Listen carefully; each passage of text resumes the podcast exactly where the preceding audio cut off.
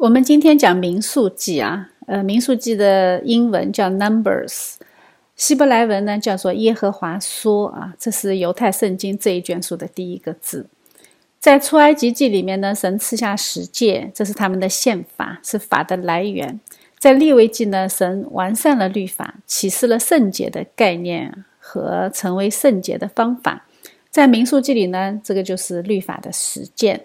他们要在旷野里面操练如何成为圣洁，他们要把圣洁的生活进行常态化、民主化，成为他们的传统。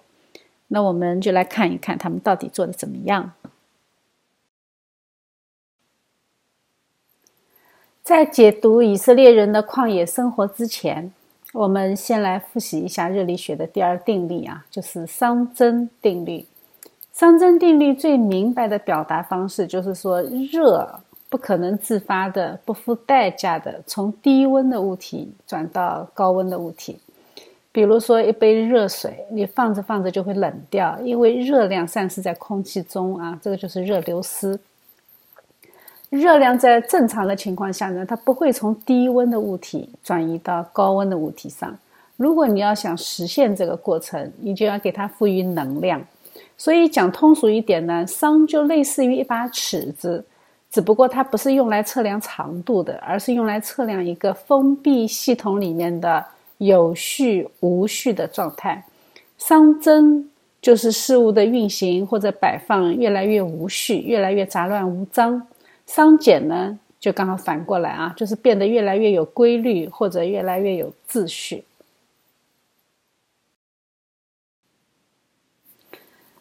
观察周围，我们很容易发现啊，几乎所有的地方它都可以适用熵增定律。不论是地球上的生物，还是地球本身，甚至太阳这样的恒星，它都受到熵增定律的影响。地球随着时间的推移，它的内核会慢慢的冷却，地球自转的速度也会慢慢降低，这个都是熵增的表现。恒星会随着时间的推移，它核心燃料最后会被消耗一空。核聚变反应会停止，整个宇宙也是，它最终会走向热寂，一片死寂，毫无规律，毫无生机。为什么？因为它热平衡了嘛，对吧？它热平衡，它没有热交换，它就没有生命现象。这是非生命事物的发展规律，你没有办法去阻止它，只能看着它逐步的发展。熵这个概念是非常划时代的，因为它证明了宇宙的起源是有神性的。熵的存在证明宇宙在衰亡，证明了宇宙有起点，但是绝对不是随机的爆炸引起的。宇宙必然是在过去的某一个特定的时间被设计、被组织起来的。因为每一个星星它都有独一无二的成分和结构。如果你按照大爆炸理论，宇宙所有的星星应该是按照同一个规律在运转的，但是事实正好相反。星星，呃，正转反转的都有啊，各种轨道都有，呃，还还有躺在那里转的啊。我们每天看到的事物的老化和衰退，都在见证熵的事实。所有的事物，它的结构都会逐渐的毁坏。我们可以采取措施去对抗熵增，但是你必须要有外在的能源和吸纳机制，吸收能量，你才能够去完成。比如说，你要给水加热啊。圣经里面也有关于伤的概念。圣经诗篇里面说：“天也是你手所造的，天地都要灭没，你却要长存。天地都要如外衣渐渐旧了。”哎，这个旧啊，怎么会渐渐旧了？它其实就是一种伤增的现象。这个就是最早的伤增的概念在圣经里的体现。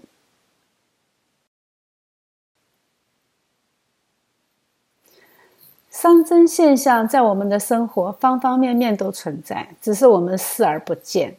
比如说，我们在吃饭的时候不小心把碗从桌子上碰到地上摔碎了，这个过程就是不可逆的，它不会再自行的粘合回去。我们的房子经过长时间的风吹日晒，它也会渐渐的破损老旧，最后变成一堆建筑垃圾啊。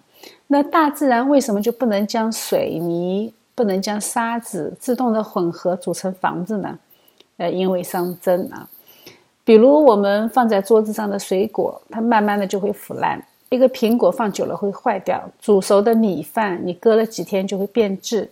一切的事物，不管是有机物还是无机物，是粒子世界还是能量场，都是一个从有序走向无序的过程。由此可以得知啊，我们这个世界在自然状态下是一个熵增的世界，是一个越来越混乱的世界。房间你不打扫，它会越来越乱啊，世界也会越来越混乱，除非有神在护理。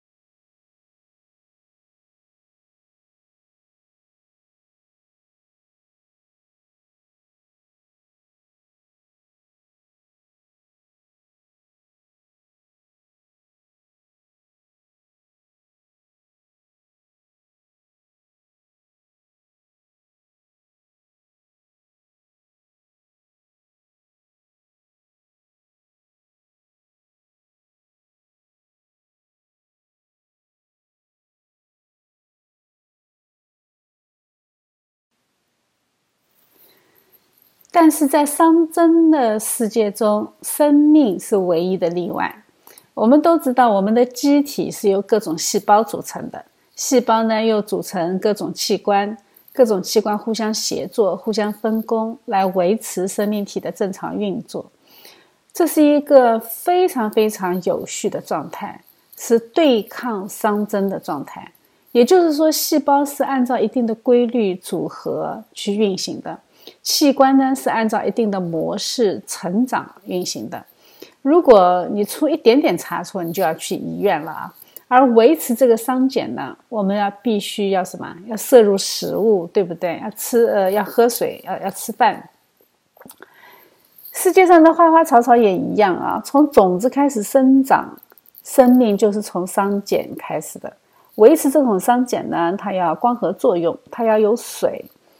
这种熵减的生长发展到顶峰，过了生命的拐点，它就开始熵增，最后它会衰老、退化、消亡。所以，生命虽然有短暂的熵减，但是它最终的方向还是熵增，只不过中间有一个对抗熵增的过程。这就是生命完全不一样的地方。这也证明了有机物是不可能从无机物中用进化的方式产生的，因为无机物都是熵增的啊，但是生命呢是熵减。由此可见，人类和所有的动植物一样，都要遵循熵增定律。细胞也终将会死亡，细胞质、细胞核、线粒体这些最终会混为一体，失去作用。使各个器官不能够按照规律去运行，最终它会停止工作，导致人体的死亡。所以人类的肉体不可能永生。我们今天就来看一个以色列人在旷野里面不断对抗熵增的故事——摩西的旷野三部曲之民数记。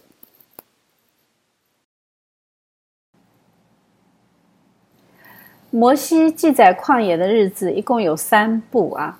出埃及记呢是宣布十诫，这是宪法，是解决道统的问题。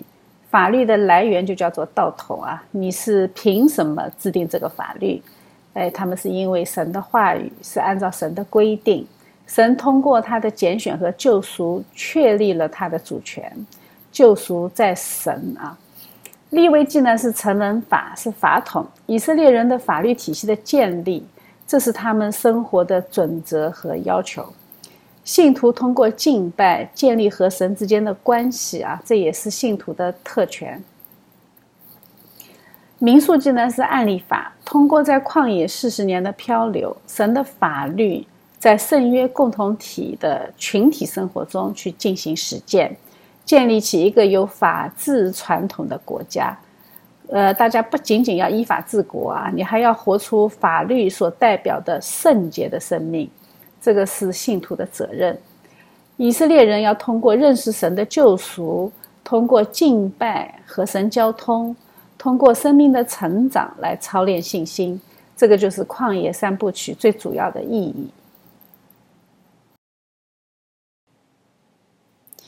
民数记记载的事件发生在西奈旷野和摩崖平原这两个地方，记录了前后两次人口普查，他们数点了人数，前后时间跨度大约是三十九年，从公元前的一千四百九十年到公元前的一千四百五十一年为止啊。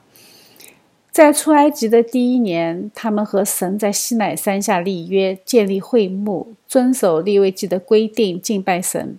从第二年开始呢，他们就启程，开始他们的灵命成长。他们进入旷野，学习与神同行。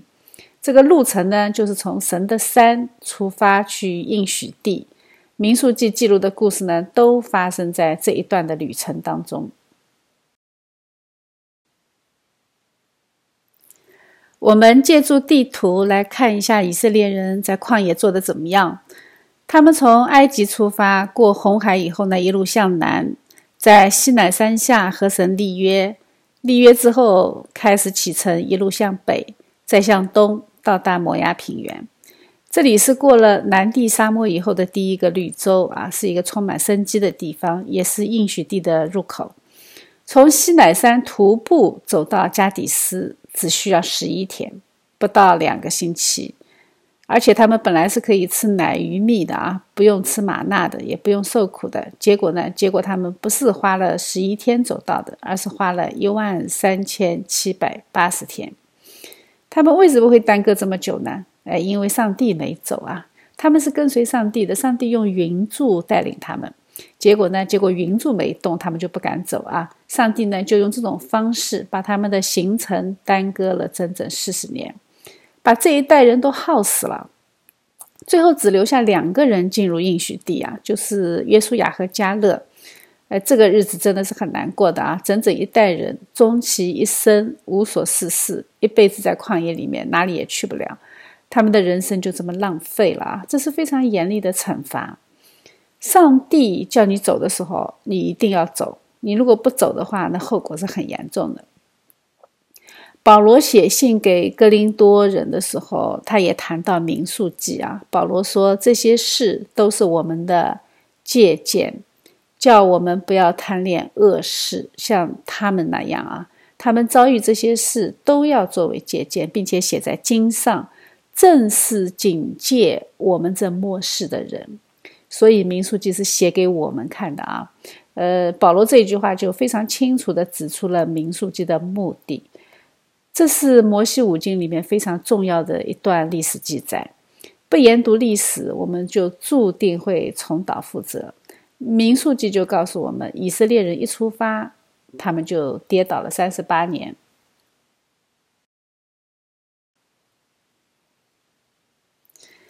他们的这种跌倒，神有办法解决。解决方案就是通过换血。民数记记载了两次数点百姓的数字，呃，这个数字记录的非常详细啊。我们把它做成一个表，可以非常的直观。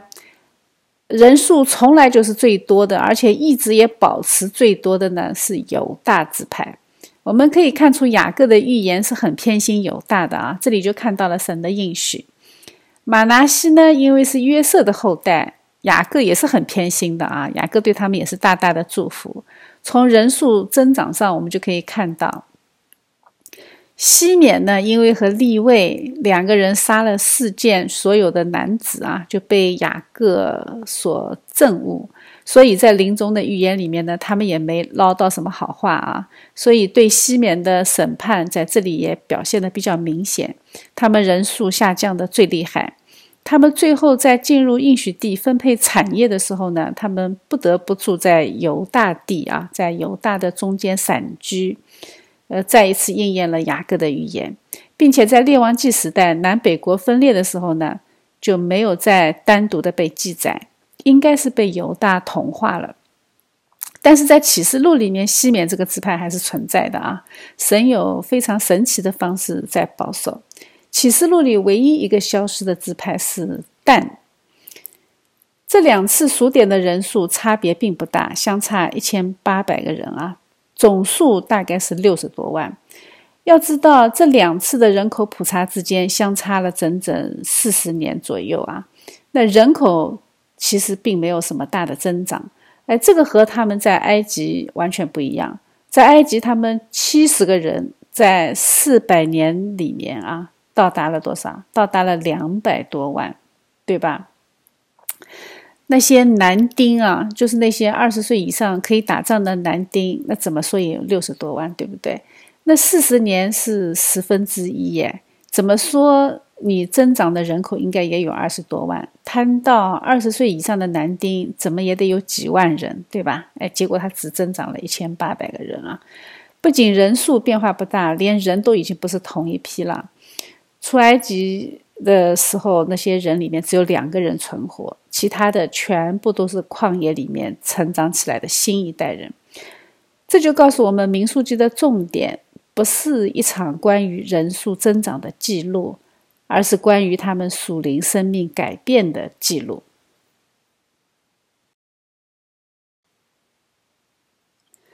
民数记的记载方式很有意思啊，它的故事叙述和律法交替出现的。出埃及记呢是前半部全部是记载故事，后半部呢全部记载律法。但是民数记不一样，它是交错出现的。它先讲一段故事。然后再记载一段律法，再回头讲故事，再写一段律法。非常有意思的是，这些律法呢，都是上帝在他们安营的时候给的。那等他们往前走的时候呢，我们就能看到他们是如何的违背律法。这里的规律就比较有意思了啊！在传讲神律法的时候呢，这是一个商减的过程，因为神在为他们建立秩序，在扶持他们生命的成长。但是在他们行动的时候呢，我们就看到他们马上就伤真了啊！看到他们基本上全部都做错了，出各种幺蛾子。我们大致来看一下这个过程。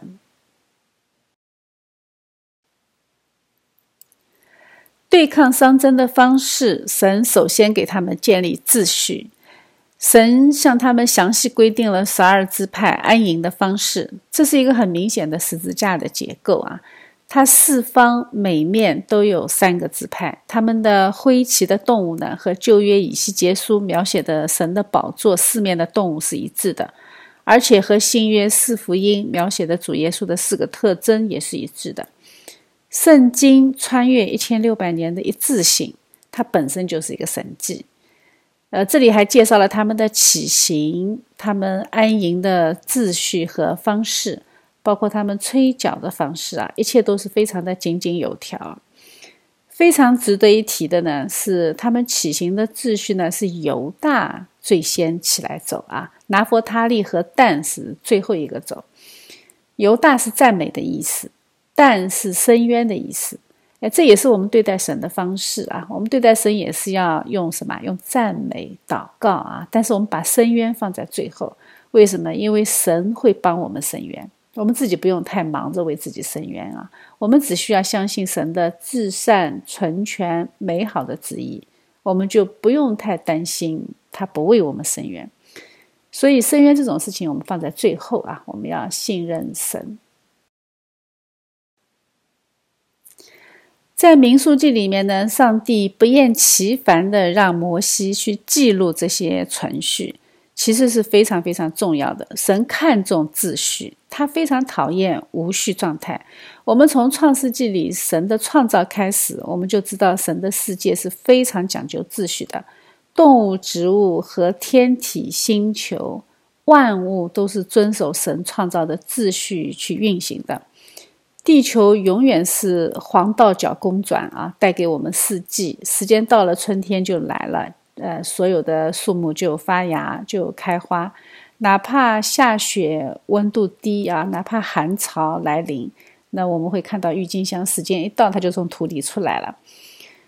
创造物当中最不听神的话、最不按照神的秩序走的，那那就是人啊！人是万物中的奇葩，从出生起就一条道走向黑啊！神通过设定一系列的规定来体现秩序。首先呢，他命令百姓要按照自己的宗族、家族来数点人数，让每一个人都知道、都记住自己的身份和归属。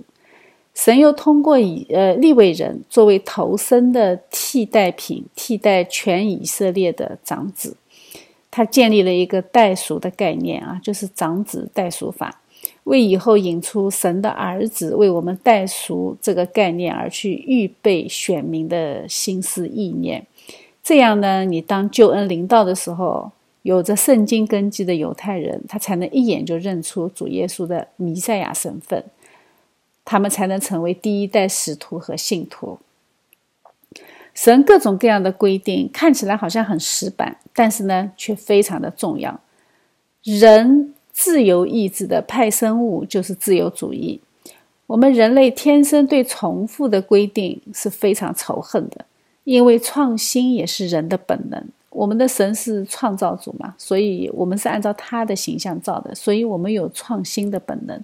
这个是自由意志的派生物，但是在基本问题上，在神本主义的事情上，在信仰的根基上，任何创新都不是神喜悦的。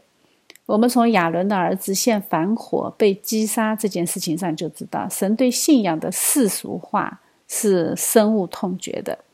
我们通过尊重看得见的神设立的秩序，来尊重那一位看不见的神。如果你连神所设立的秩序你都不尊重，那你尊重神就无从谈起。在民数记里面，神再一次强调了秩序，建立属神子民的归属感、使命感和秩序感，来对抗他们面临的这一个熵增的世界。但是，不管上帝怎么给他们建立秩序，给他们创造一个商简的生活，但是人的本性还是熵增的嘛？商简会让他们很不舒服。民数记里面一共记录了八次以色列人惹神发怒的事情。神后来在生命记中呢说，以色列人得罪他十次，其中有两次记录在出埃及记里，在民数记里记载了八次。可以看到的是，在出埃及记到西乃山这一段旅程里面，他们发怨言、后悔、生气，神都没有发脾气，反而是尽量满足他们的要求。但是从西乃山颁布律法之后就不一样了，以色列人这个时候再发怨言，他们就有后果了，就会引来神的惩罚。那些怨言呢，基本上就是为吃的、为喝的啊。我们前面说过了，吃吃喝喝这些确实是对抗熵增的方式。但是呢，这是人自己的方式，这是肉体的方式啊，它是维持肉体生命用的，对永恒的生命，这种方式是没有用的。所以呢，神赐给他们玛纳，这个才是真正可以对抗熵增的属灵粮食。哎，但是他们非常厌倦。在这一个时间段中，除了对他们失败的个别事件的记载，他们整个过程在圣经中没有被描述。只说他们在山地中迷了路，打转了三十八年。我们可能觉得抱怨一下没什么，只要我们不抱怨神就可以了。我抱怨的是天气啊，那其实抱怨天气，你就是抱怨上帝怎么管理宇宙的，对不对？所以本质上还是抱怨神。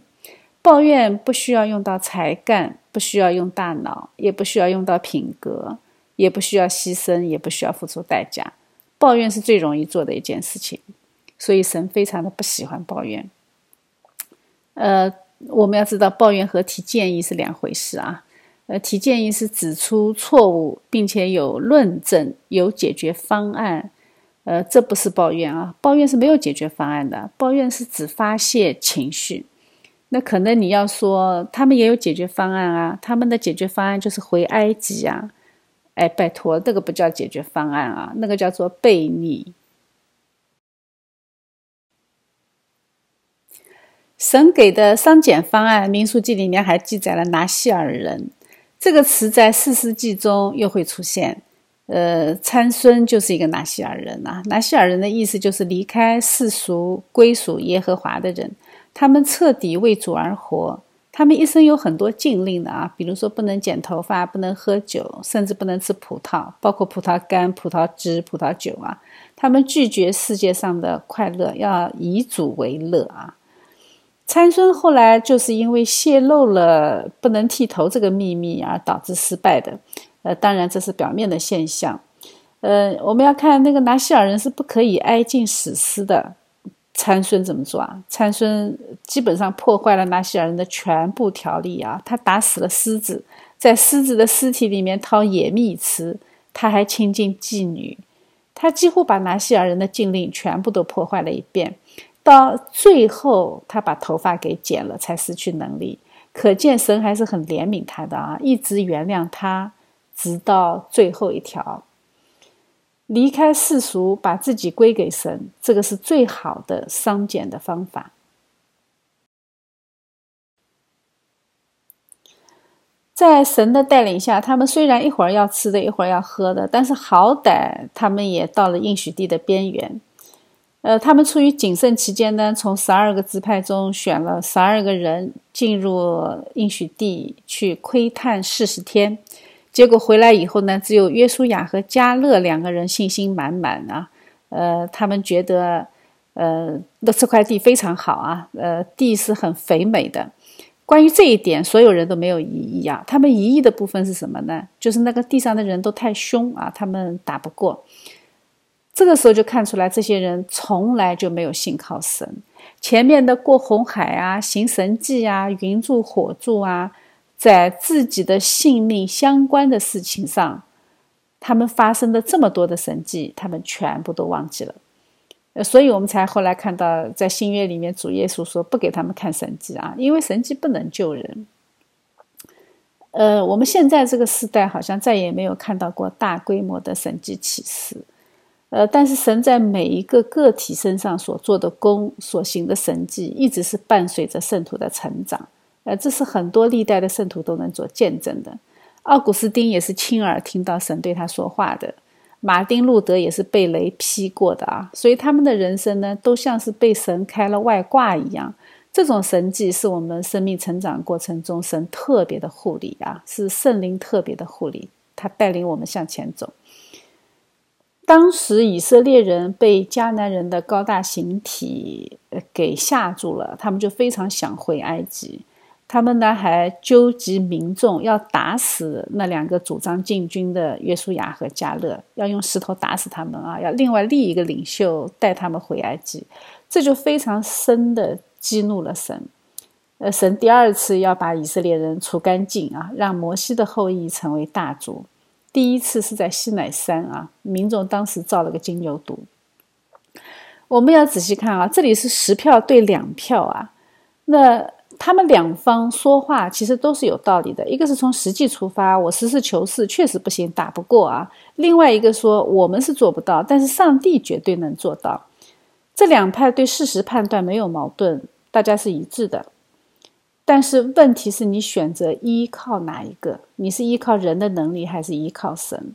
所以这个价值判断他们出了问题啊，所以导致他们的选择不一样。这个事件就直接导致他们后来在旷野瞎晃了三十八年。当你对上帝说“我还没有准备好的时候”，你可能一辈子都准备不好啊！最后他们都没有进入应许地。如果按照民主制度，那不进入应许地是正确的，多数人的意见嘛，对不对？但是我们看到上帝通常不会采用民主制度，为什么？因为他才是主。民主，民主是民做主啊，但是民做主是有前提条件的嘛，就是民必须是神的民，你这样民主才能够运行啊。那否则，按照我们的常识也知道嘛，二八法则，对不对？由此可见，乌合之众的民主是很可怕的啊。他们第一次以色列的第一次民主大会，他们就造了个金牛犊出来，死了三千个人。第二次民主大会呢？就让他们基本上全部倒闭旷野。古希腊的民主制度杀死了苏格拉底，新约的民主制度定死了耶稣。百分之二十的精英是干不过百分之八十的大众的。呃，有人说，呃，你们说西方的民主制度是来自于圣经，那为什么圣经里面从来就没有关于民主呢？哎，我觉得说这个话的人呢，不仅对圣经很无知，就连历史课也是不及格的啊。接下去呢，神就带着他们在旷野里面绕路，从以东地走，往以东走的话，你就要过约旦河谷。约旦河谷是东非大裂谷的起点地带啊，所以他们走的地方呢叫做蛇蝎谷。那听听名字就知道有很多蛇蝎出没的。这个时候他们再度发怨言，上帝就惩罚他们啊，就让一条毒蛇进来，结果呢很多人被蛇咬，那就快死了。呃，这个地方据说今天还在啊，是很可怕的一个地方，非常干旱，非常漆黑，到处都是蛇。百姓在这里被毒蛇咬，后来死亡的人数就不断的攀升。那眼看大家都要死光了，他们才呼求上帝啊！他们就承认自己不应该发怨言，他们认罪悔改，求上帝去阻拦那一条蛇。但是上帝并没有拦阻那条蛇，而是用上帝自己的解决方案啊！上帝的方案是吩咐摩西在杆子上挂一条铜蛇。被蛇咬的人，只要抬头看一眼这个铜蛇呢，就不会死。由此可见，救恩必须是听神的方案啊！那人自己就觉得，哎呀，只要拦住那条蛇就行了嘛。但是上帝的方案不是这样，上帝的想法跟我们人是不一样的。这个被举起来的铜蛇，它是预表了在被十字架举起来的耶稣。但是呢，这个铜蛇后来成了以色列人的新偶像，大家一生病呢就拜铜蛇。一直要到西西家王的时候，这个铜蛇才被砸掉。当他们历尽艰险，终于来到摩崖平原的时候呢，住在这里的亚门人和摩崖人就很紧张。亚门人和摩崖人都是罗德的后裔啊。当初神让亚伯拉罕离开本地本族和富家，结果他因为自己没孩子，就带上了罗德啊。这个后遗症呢，这个时候开始显现出来。我们知道约旦这个国家，它的首都是什么？是安曼，对吧？安曼和亚门，它原文是同一个词。摩押人听到以色列人要来啊，那摩押王就很紧张，他用重价说服了巴兰的先知来为他去咒诅以色列人。这个事件比较好理解，故事性很强啊，大家都能读懂，所以我这里就不展开。我们这里需要学习的教训是：我们如果明明知道神的规则，但是依然为了自己的私利去向神祈求，那么神不仅不会改变自己的定律，他反而会惩罚那些有私利的、有私欲的巴兰先知。巴兰明明是认识神的，他也知道神的以色列民是不能随意咒诅的。但是架不住给的钱多啊，对吧？所以他就尽量的去向神去索求机会，结果非但没有达成目的，反而违背摩押王啊，他不由自主的说出了祝福的话和对弥赛亚的预言，他自己最后导致神的严厉审判，在摩西后来对摩押人的战争当中，他还被杀了，可见神的子民面临的伤争。还有来自敌人的咒诅，所以这一切的现象背后都是属灵的征战。但是他们自己还不知道的时候，神就已经帮他们解了围啊。巴兰拿了钱，但是没有为亚门王、摩押王出力，他就想了一个办法来回报这些赏金。他说：“我发现咒诅他们是没有用的，上帝总是会把我的咒诅变成祝福，我没有办法害到他们。”但是我可以教你们一个方法来击中他们的要害，就是你们去引诱他们犯罪啊！他们一犯罪，神就会生气，那个时候就不需要你们去攻打他们，连神自己都会击打他们。呃，结果这一招很管用啊！以色列人果然没有扛住美女计，一对男女在会幕的门口行淫啊，结果被亚伦的孙子菲尼哈当场用矛刺死。后来，菲尼哈和他的后裔确实得到了祭司的职任，他的后代一直到新约都有啊，就是新约的撒都该人。这是一个很重要的教训啊，告诉以色列人，如果他们要进入应许地，首先要对抗的就是淫乱，因为那里的人他是膜拜多产女神的嘛。那多产最快的方式就是淫乱啊！以色列人在进入应许地之前，面对这个试探，但是呢，但是他们很快就跌倒。这一场淫乱导致的瘟疫，死亡了两万四千人。这一段经文对我们有重要的意义啊！上钟不是为某一个人敲响的，我们沉默，我们就跟着一起灭亡。任何的犯罪，在神的眼里都是团体的犯罪，特别是圣约共同体啊！因为神的圣约，它是和一个群体立的约。作为圣约共同体的一员，对邪恶的沉默就是罪恶的帮凶。所以，我们要本着爱心劝阻别人犯罪，这是我们的职责。耶稣给我们的大使命也是这么说的：凡他教训我们的，我们都要教训别人遵守，对不对？否则，群体的堕落导致神的咒诅，我们每一个人都会不可避免的受到影响。从这个层面上讲，政治正确在信仰层面是不存在的。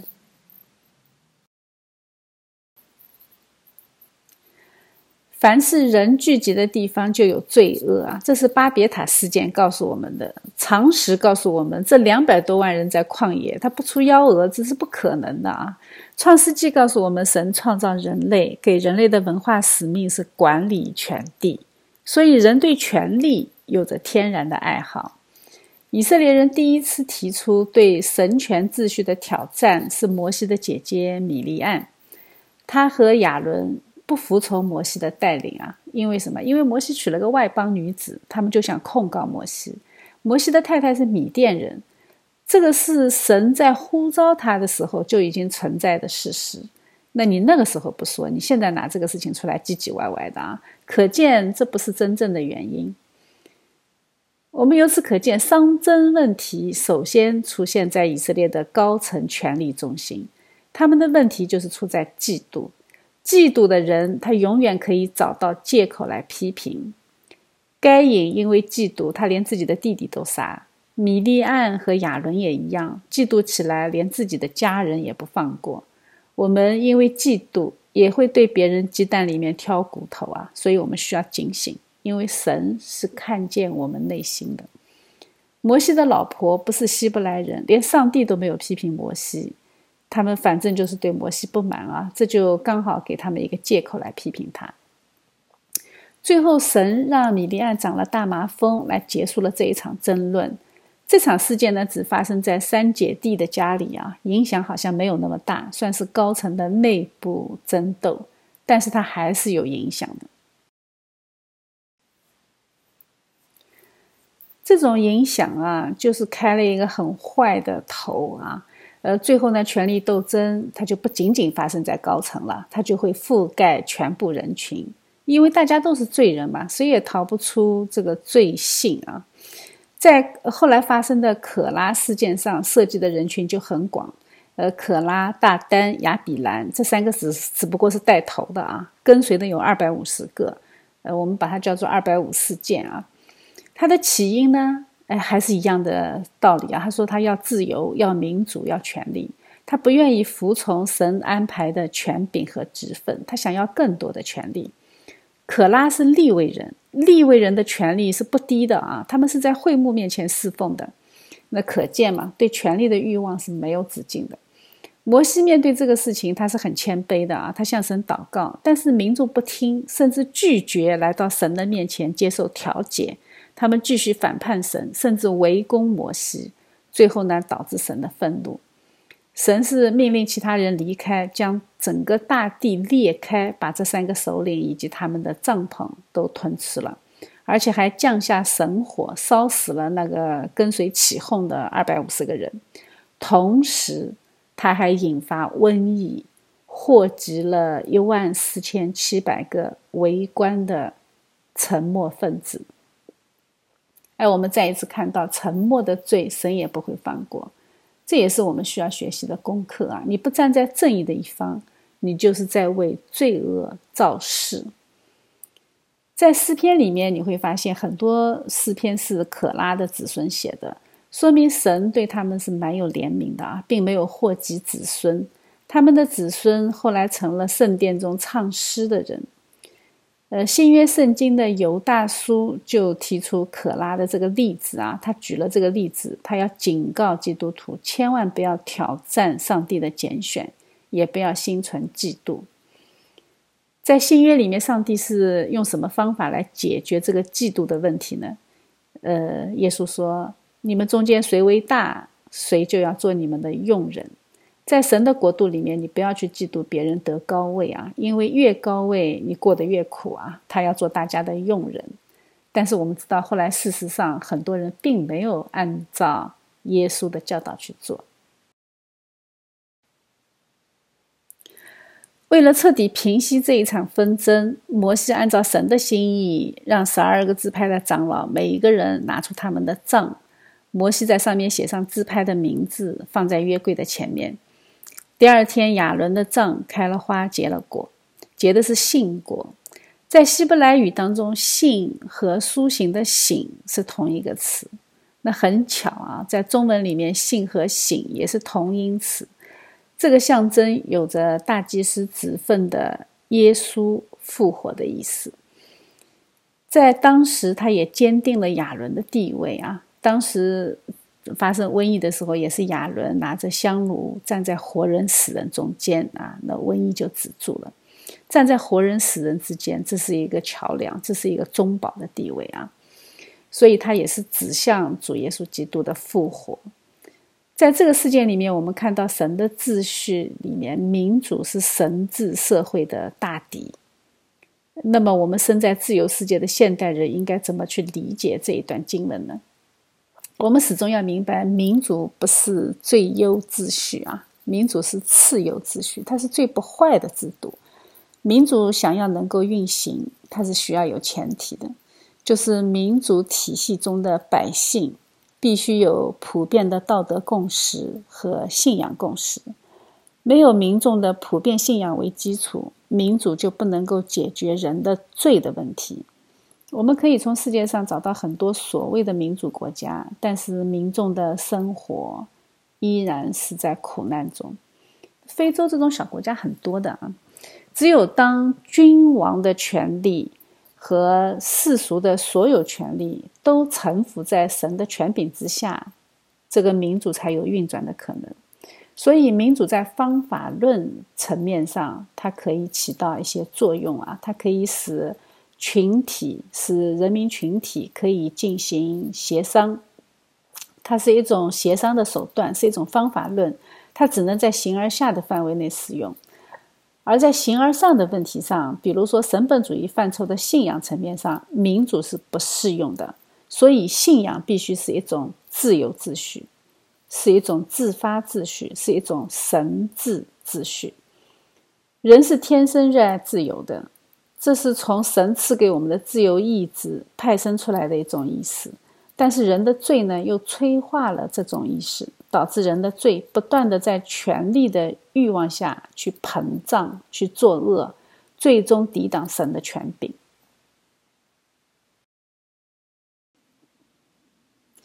因为权力是会膨胀的嘛，所以作为当时的以色列最高领袖摩西，他也不可避免的上征了。当时以色列人又面临没水喝的境地，神就怜悯他们，吩咐摩西给他们从磐石里面出水。结果摩西呢被以色列人激怒了啊，发脾气，他就很愤怒，用杖击打了磐石。常规的解经家认为这是一个有着属灵预示的动作。耶稣这个磐石，他为我们受击打、受苦害。这是很清晰的指向主耶稣说的啊，主耶稣是磐石，是灵磐石，是在旷野里面随着他们一直走的，而且呢是给他们提供活水的。所以，呃，摩西第二次击打磐石呢，是藐视神的命令，相当于把主耶稣二次钉十字架。我们，呃，我们看到领袖乱用神的权柄，也是很危险的，他同样会得到神的惩罚。摩西就是因为这个事件没有进入应许地，但是我们在耶稣基督登山变相的时候，看到摩西明明是在天上和耶稣同在的，说明什么？说明圣经的故事都是为了告诉我们道理，它是教科书。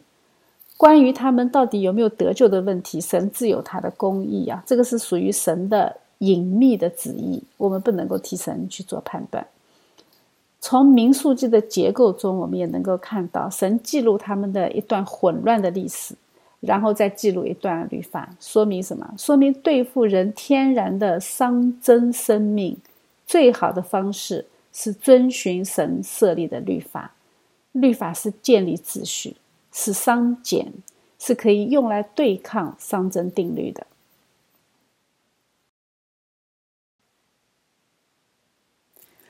我们在看圣经的时候，最困扰我们的一个是奴隶制，另外一个是女权啊。但是圣经里面从来就不限制女性的权利，他也特地为了奴隶写了一卷书啊，就是《腓利门书》。摩西的姐姐就是女先知啊，这个职分是很高的。在《民数记》里面记载亚瑟家族的时候，他特别记载了一个名字叫希拉，这个背后也是有故事的。在分配产业的时候，有个马拿西支派的西拿基利家的男人，他们全部都死光了。呃，他们的女儿呢就起来申请要求分产业，神也赐予他们同等待遇啊。甚至我们知道，上帝自己他都道成肉身，成为女人的后裔啊。呃，但是这一切都堵不住女权主义的嘴啊！可见人的罪是非常深的啊！罪的一大特征就是看不见恩典。西乃山下，神赦免两百多万犯罪的以色列人，他们看不见，他们只看见神击杀了三千个人啊！他们就难受的不要不要的啊！哈曼杀差一点点杀了全部的犹太人，他们也看不见，他们只看见神要扫罗杀尽亚玛利人。哎，亚玛利人，结果扫罗没杀尽嘛？结果他们的后代里面出了个哈曼啊，这个哈曼差一点点让以色列人灭绝。耶稣为罪人死在十字架上，他们看不见啊，他们只看到耶稣对玛利亚说“妇人”，哎，他们觉得耶稣不够孝顺呐。最大的呃呃，罪人最大的特征呢，就是以为自己比神更公义，比神更有爱，比神更智慧。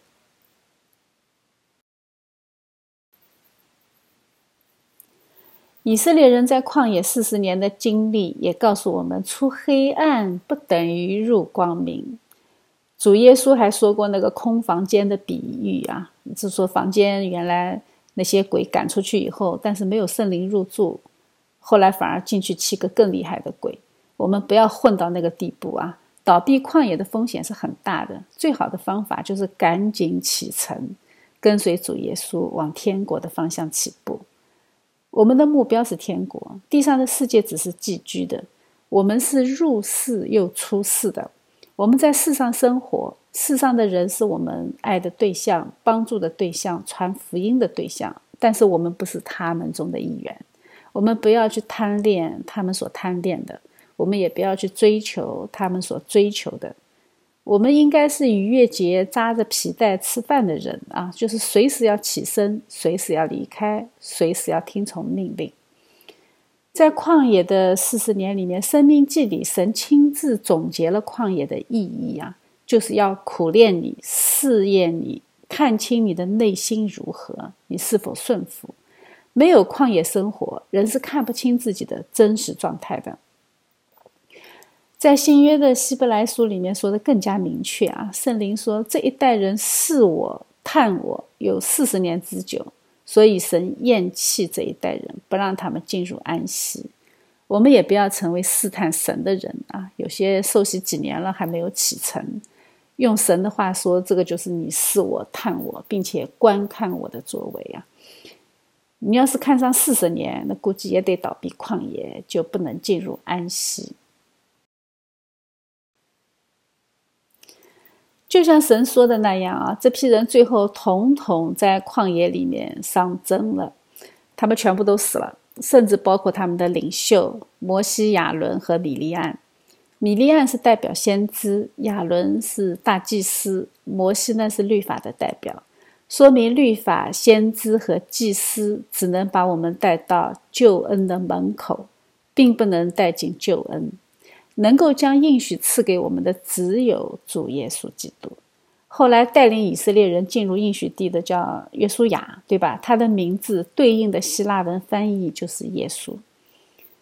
我们如果从属灵的意义上去理解民数记，那就是神告诉我们：救我要死在旷野，新的生命要进入应许。我们的救我是不是还在旷野闲逛呢？是不是感觉生活还和原来一样呢？那如果是的话，那你就要很小心了。我们最后来总结一下《民数记》里面神帮助以色列人对抗伤征生活的方法，其实就是耶稣。《民数记》里面有许多耶稣的预表。耶稣在旷野四十天受试探，他亲身经历过试探，他是天上的粮，他是玛纳。约翰福音里面说，摩西在旷野怎样举起蛇，人子也照样被举起来，这些都是指着主耶稣基督说的。但是最叫人稀奇的仍然是那个巴兰的预言。他预言说什么？他说：“我看他却不在现实，我望他却不在近日。有心要出自雅各，有杖要兴于以色列。从此以后，每一个近前的犹太人都在期待君王之心的来临。也就是这一颗心，把三个东方博士引到伯利恒。”看到了在马槽里的救世主。在一六零四年，开普勒发现了一颗超新星，间接证明了这一颗伯利恒之星啊。他们是八百年一次的大教会。在民数记里面还有神设立的六个陶城，呃，约旦河东三个，河西三个，里面住着大祭司。呃，当人无意中犯罪杀人的时候，就是犯过失杀人罪，或者是过失伤人致死罪啊。呃，这些人就可以在逃城里面躲避血亲复仇，因为以色列的律法是支持血亲复仇的。他们一生都要住在逃城里，一直到城里的大祭司去世，他们才能够回到本族本乡。但是我们的大祭司他永远不会死。基督是永生的，所以我们在陶城里的庇护是永久的。这也就是我们常说的遮盖我们的罪这个意思啊。只要在它里面，我们就无罪。民书记最安慰人心的商减法则，就是神对人的祝福。在民书记的六章二十四节说：“愿耶和华赐福给你，保护你；愿耶和华使他的脸光照你，赐恩给你。”愿耶和华向你扬脸，赐你平安。这个是上帝吩咐亚伦给百姓的祝福。当时以色列人正准备拔营出发啊，准备去走下一段的路程。所以，我们每次在教会结束的时候，牧师会崇拜结束的时候，牧师会用这一段经文给我们祝福，呃，使我们在教会里面获得商减的生命。出去面对新的征程。民书记里面以色列人的失败是很让人绝望的，但是新约告诉我们，人的亏欠，耶稣已经帮我们付了代价，我们可以靠着对他的信心，进入神为我们预备的安息，就是在基督里的安息。从以色列人在旷野的历史记载中，我们很容易看到一个本质现象。那就是自由意志的不自由。我们熟悉的自由其实是熵增的自由，是出于肉体本能的选择，是把一个人拉回到动物层面的自由。换言之，就是堕落的自由。当人类像动物一样去追求动物性的快乐，满足肉体的欲望，去回避痛苦，哎，这个就意味着人主动的把自己降低到动物的层面，那他已经就。成为一种动物的欲望和冲动的奴隶。呃，现代理想主义思想家啊，那个康德同学，他在他的《纯粹理性批判》这一本书里面，他把理性的自由从动物性的自由中拔出来啊，使理性的人能够获得精神性的自由。这个精神性的自由是什么意思呢？就是我有自律的自由，自由从此就上升到一个理性的范围里面。你上升到理性的范围里面，这个自由就可以被分析，可以被表达，也可以被追求。但是康德没有想到的是，在这种追求的过程中，如果失去神这个自由的来源，它就一定会产生人的伪善，因为这种自由本质上它还是靠人的理性、靠人自己去获得的。所以，不管是动物性的自由还是精神性的自由，它都无法解决人的罪性问题，最后它都会落入人性的试探，落入伪善的自我欺骗。所以，精神性的自由它无法解决永恒的问题啊！它说到底，它还是伤真的自由。最后，它会进行道德表演啊！动物性的自由只会将我们引向堕落，精神性的自由会将我们引入伪善。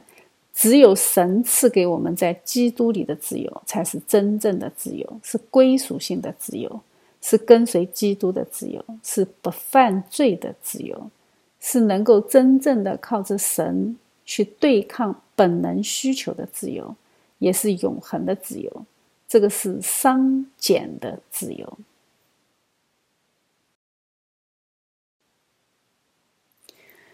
这样呢，我们就能明白基督说的这一句话。他说：“我就是道路、真理和生命。生命是一个商减的过程。”是对抗整个非生命世界的活动。薛定谔说过一句很著名的话啊，他说：“人活着就是在对抗熵增定律，生命以负商为生。”哎，世人都想成为富商啊，那有钱的商人。但是我们不要追求这一个，我们追求的是真正的富商，是一个商减的生活。我们吃饭喝水都是在对抗熵增。但是最终的结局是熵增不可抗拒，肉体终究消亡。明白这个道理呢，我们就很容易理解为什么我们吃饱躺平的状态这么舒服，因为它符合熵增定律。为什么不读书，在外面瞎玩这么快乐？因为符合熵增定律，符合动物本能的状态就是最舒服的状态，就是符合熵增的状态。但是要维持健康的状态，都是反人性、反本能的。比如说健身、读书、思考、节制，对吧？这些都是熵减，至少是肉体层面上的熵减。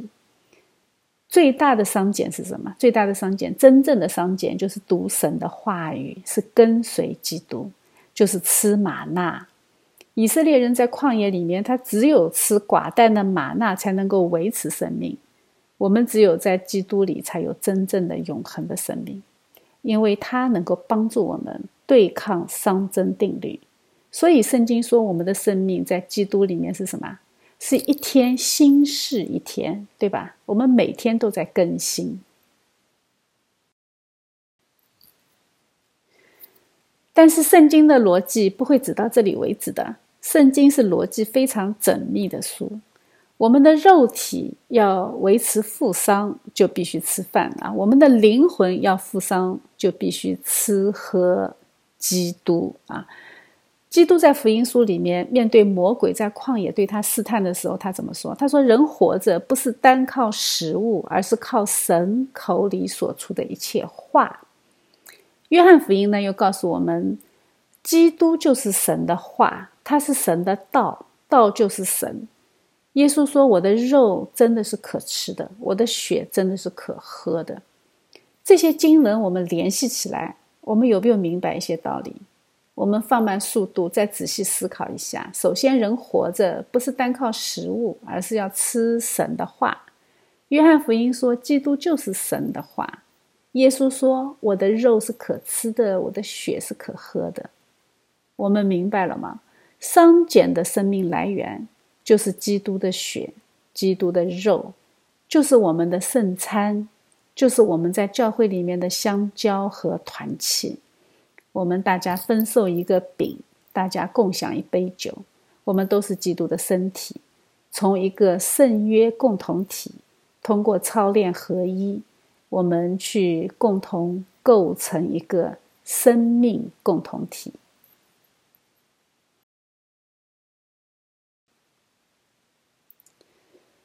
所以，神的奥秘是基督，基督的奥秘是教会。我们要进入教会，如同以色列人进入旷野。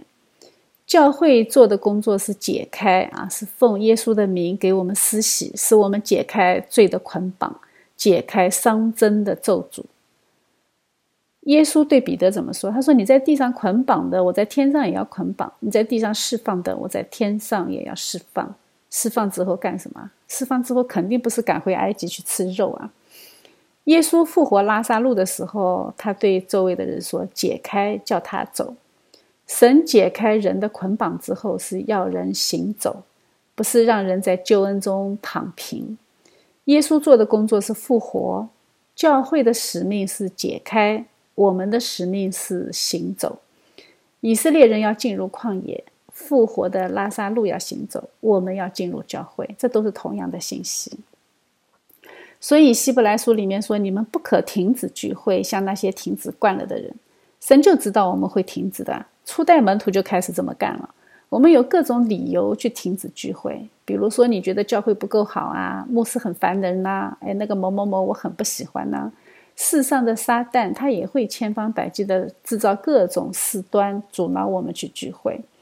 但是神说了，我们不能停止，因为只有在聚会中，我们才能够操练敬虔。才能在各种各样的矛盾和冲突当中去显示我们生命的不完全，然后靠着圣灵来修正我们。是骡子是马，你必须拉进旷野去溜溜啊！在民数记中，我们看到他们一出发就上征了，一行动就跌倒了，跌了三十八年。新约里面，耶稣基督治好了瘫痪三十八年的瘫子，这些信息都是对应的。我们和基本上也是这样啊，圣经学的再好，一进教会就会跌倒，所以民数记对我们很重要，是骡子是马，你要拉进教会去溜溜啊，所以我们要走走进教会，聆听神的话语，走进世界去实践信仰，这也是民数记的结构啊，它一段律法一段继续啊，我们也要学会在这个熵增的世界里去操练。过一个商简的生活，最终我们可以拥有一个富商的生命，一天新是一天，一直到进入永恒。